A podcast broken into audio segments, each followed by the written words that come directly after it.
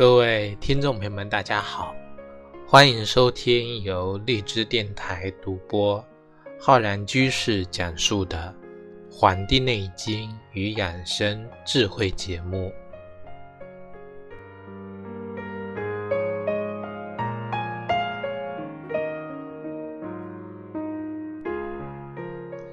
本期节目呢，要跟各位听众朋友讲我们节气养生的知识。我们今天要讲到的节气是我们的小寒节气。小寒节气是我们二零一八年的一月五号，是我们的农历十一月十九。小寒啊，它作为我们的农历十二月的啊这个节。那么“寒”这个字呢，下面有两点，这两点啊，代表的是冰，冰冷的冰。在《说文》中解释这个“寒”这个字呢，称之为“冻”，就说这个时候呢，称为小寒，还没有寒到极点，到了极点的寒，我们叫大寒。所以说，大寒、小寒啊，它表示的是一个寒冷的一个程度。我们寒气呢，是因为阳气上升，逼迫阴气所导致的。这个时候呢，刚好是属于旧岁进暮，新岁将要带到来。我们讲十一月过完十二月，那么就转眼啊，就到了我们的这个新年了。那么就是我们的新春。当我们的太阳呢？到达黄金两百八十五度的时候，这个度数刚好是我们的小寒节气。对于我们的神州大地来说，它其实一方面标志着是我们一年中啊最寒冷的日子的到来。因为根据我们中国的这个气象的一个资料呢，一往年啊一般都是小寒、大寒这节气，特别是小寒这个时候。气温呢是最低，只有少数的年份的大寒呢，这个节气啊比这个小寒还低。所以，我们如果最近啊生活在北方的人，很多人都会发现我们纷纷落雪，加下这个暴雪，所以这个时候呢，天气呢是尤其的寒冷。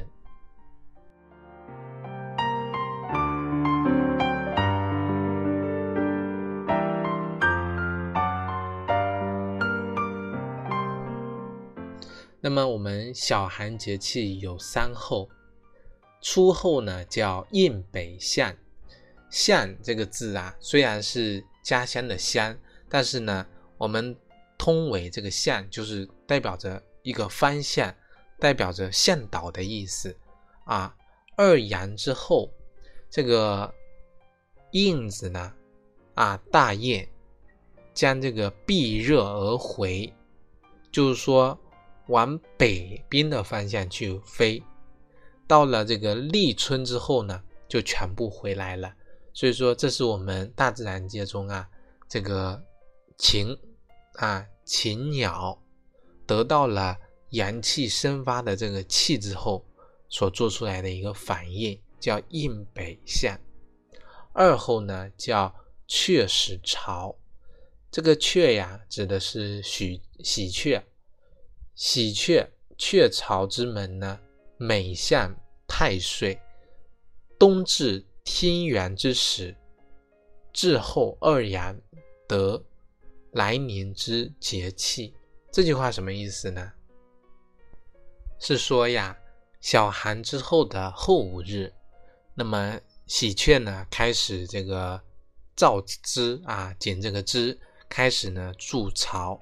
筑巢的目的很简。很简单啊，我们人们讲这个成家立业，那么动物呢，把这个房子准备好，把这个巢呢建筑好，他们准备的是繁衍后代、繁殖后代做准备。那么就像我们接下来讲这个三后，叫雉食狗啊，这是什么意思呢？雉啊，它指的是这个野鸡啊。是属于什么阳鸟？我们鸟类也分阴鸟跟阳鸟。这个鸡呢是属于阳类的啊，鸡到了太阳啊早晨的时候，鸡是鸣叫的，它迎接这个太阳。那么这个勾啊，这个声音有点像鸡叫的声音，勾勾勾。那么这个字呢，它的意思是说求偶的一种鸣叫。那么这个时候啊，早醒的这个雉鸠就开始求偶了。其实说告诉我们呢，就是说了这个小寒的再后五日啊，十五天。那么这个时候的这个雌雄同鸣。那么开始呢，有求偶的这个现象，早春呢也开始慢慢的呀临近了，是这么一个意思。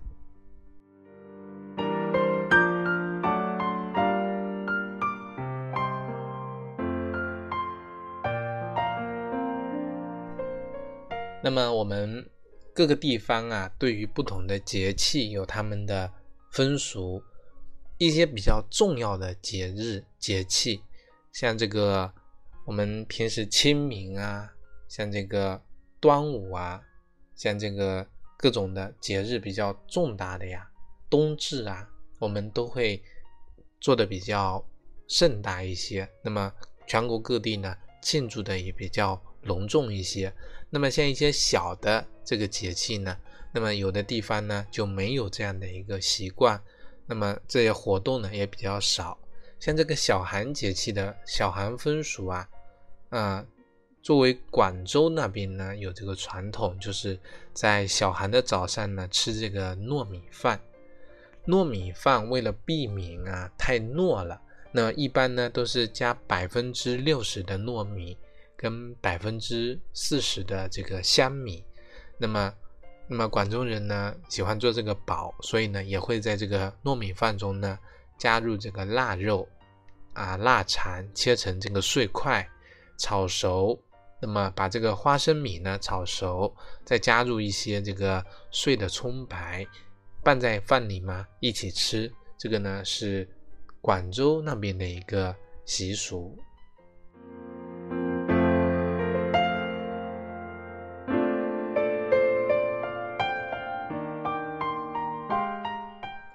那么。像这个明代呀，一个文人叫陈宇文，他写了一个著作叫《花历》，啊，里面讲的是各种关于这个花朵的一些故事，鲜花的一些事情。那么它里面讲到了一个跟这个小寒节气呀，古人会就是雕刻水仙，做这个水仙花呀，就是叫腊梅册。腊梅册，这个冰雪封冻的时候呢。那么，在这个自己的啊桌案上呢，摆上一一盆这个腊梅。那么有的呢，我们摆这个花呢有讲究，桌案上一边啊左边摆这个腊梅，一边呢摆着这个天竺，那么中间啊摆的是这个水仙，三种花。那么暗香浮动，这个呢就是腊月的景象。我们讲啊。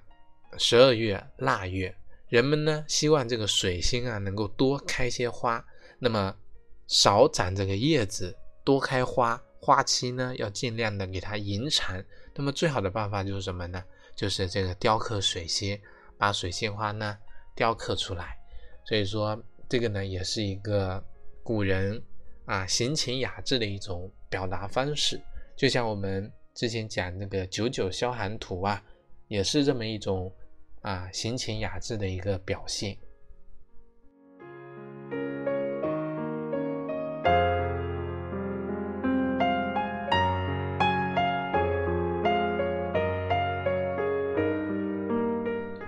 那么还有的地方，像这个南京，我们应该称为叫老南京。以前这个小寒节气呢，老南京呢会。煮这个菜饭吃，菜饭的内容并不是说都相同，有的呢会用这个这个菜叶、青菜叶跟这个咸肉片、香肠片，或者是这个板鸭丁，再剁上一些呢生姜粒跟糯米一起煮，这样子呢味道会非常的香鲜可口。这里面我讲到的这个矮脚黄菜叶啊，还有这个香肠板鸭呢，其实都是南京非常著名的这个特产，所以我们这几种食材混合起来的呢，称为南京菜饭。不知道南京的听众朋友们有没有吃过或者说感受过这样的一个美食？这样的一个美食呢，其实跟这个腊八粥啊可以相媲美。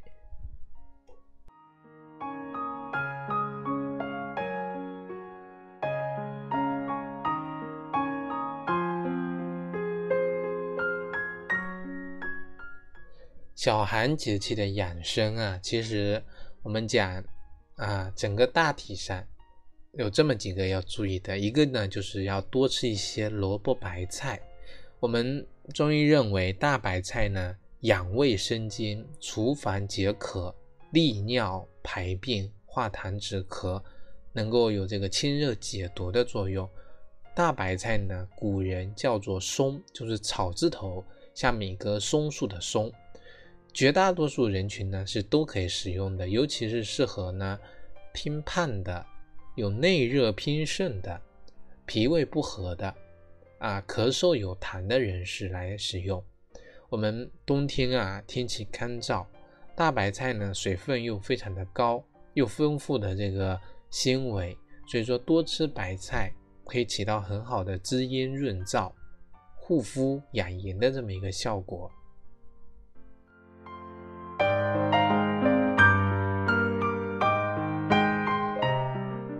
那么萝卜白菜啊，还有个萝卜。萝卜呢，其实我们这个在《诗经》中啊，很早就有记载，说这个萝卜营养非常的丰富，有很好的食用医疗价值。我们民间还讲冬吃萝卜，夏吃姜，一年四季啊保平安、保安康的这种说法。我们这个萝卜呢，它能够起到清热化痰、生津凉血。化积滞、解酒毒的这么一个效果，所以我们有的人啊，在服用了这个类似的这个滋补的药物的时候，比如说党参、人参、黄芪这些补气血的药物之后呢，就不要跟这个萝卜呢一起来这个使用啊，不然的话呢，就相当于啊白吃了。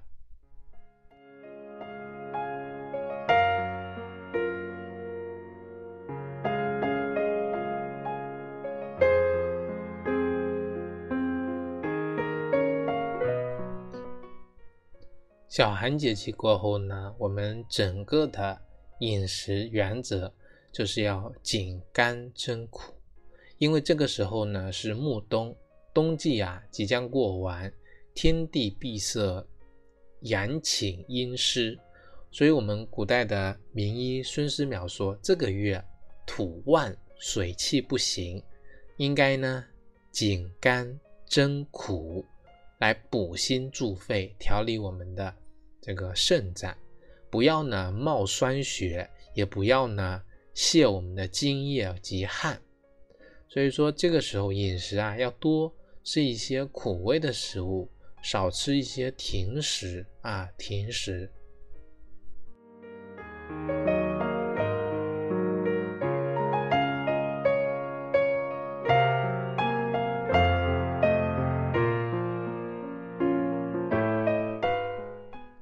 就是讲到说这个暮冬时节，我们讲这个月是腊月，那么也是我们称之为叫癸丑月。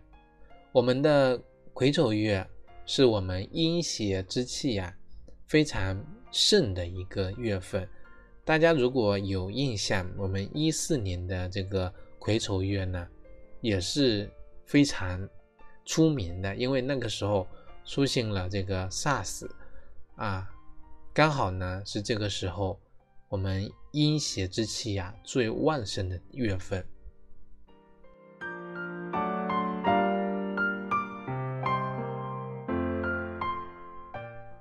我们在前些月份，应该是在啊六七月份左右，我们就跟各位听众朋友呢预测过关于这个节气的一个情况。那么我们今年的这个癸丑月呢，跟我们之前啊预测的呢也差差不多。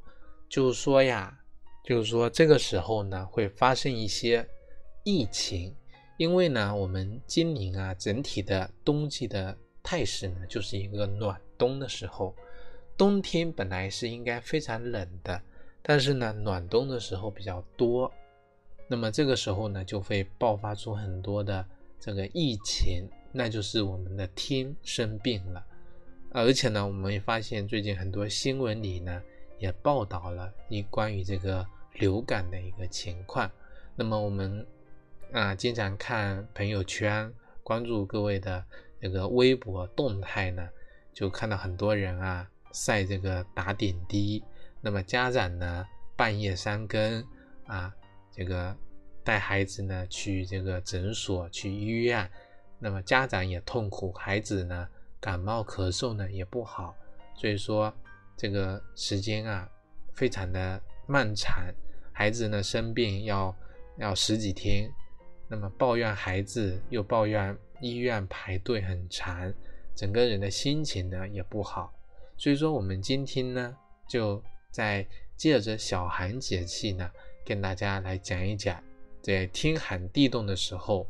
如何的去增强我们的身体，在小寒节气过后，如何更好的呢？帮助我们提升自己身体的一个质量。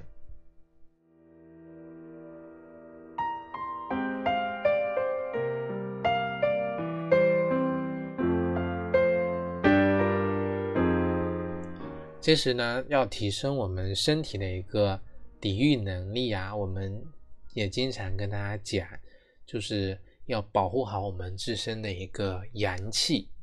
我们讲冬主收藏，我们身体的阳气呢，在冬季呢，就是要做好一个收藏的功能。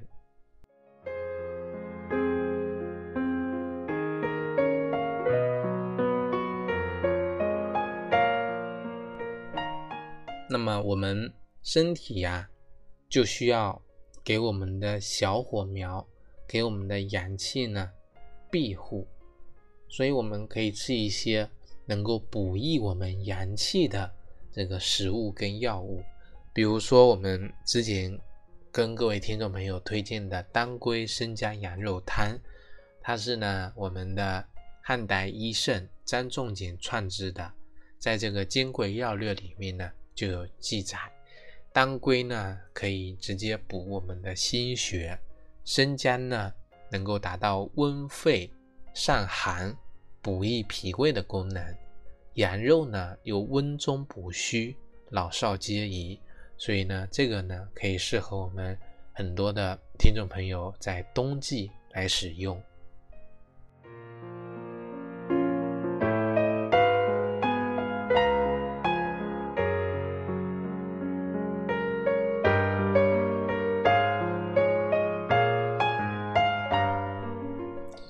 如果呢，这个时候你已经啊出现了这个感冒，而且呢伴有这个咳嗽啊，在这个流感高发季节呀，不仅呢它这个流感会呢破坏我们肺中的这个湿寒，而且呢也会帮助我们啊出现这个人体的这个应激反应，就是咳嗽。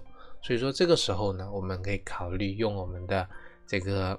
中成药小青龙汤，小青龙汤啊，用这个小青龙汤，我们可能有的听众朋友呢会出现汗漏不止的现象，所以我这个时候呢，我们可以用这个附子来进行固表止汗。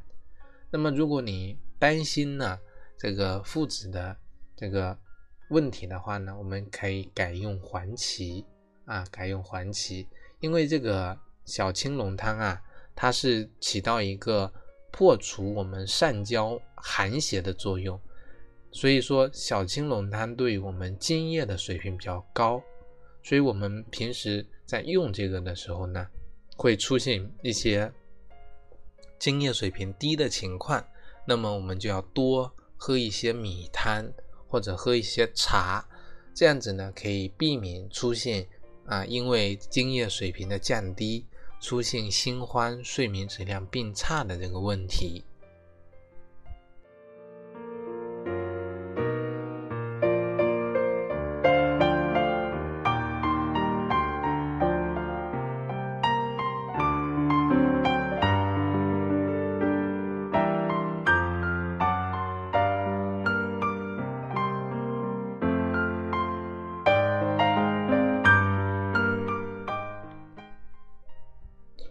好了，我们今天的节目呢，就跟各位听众朋友呢分享到这里，非常感谢大家的收听。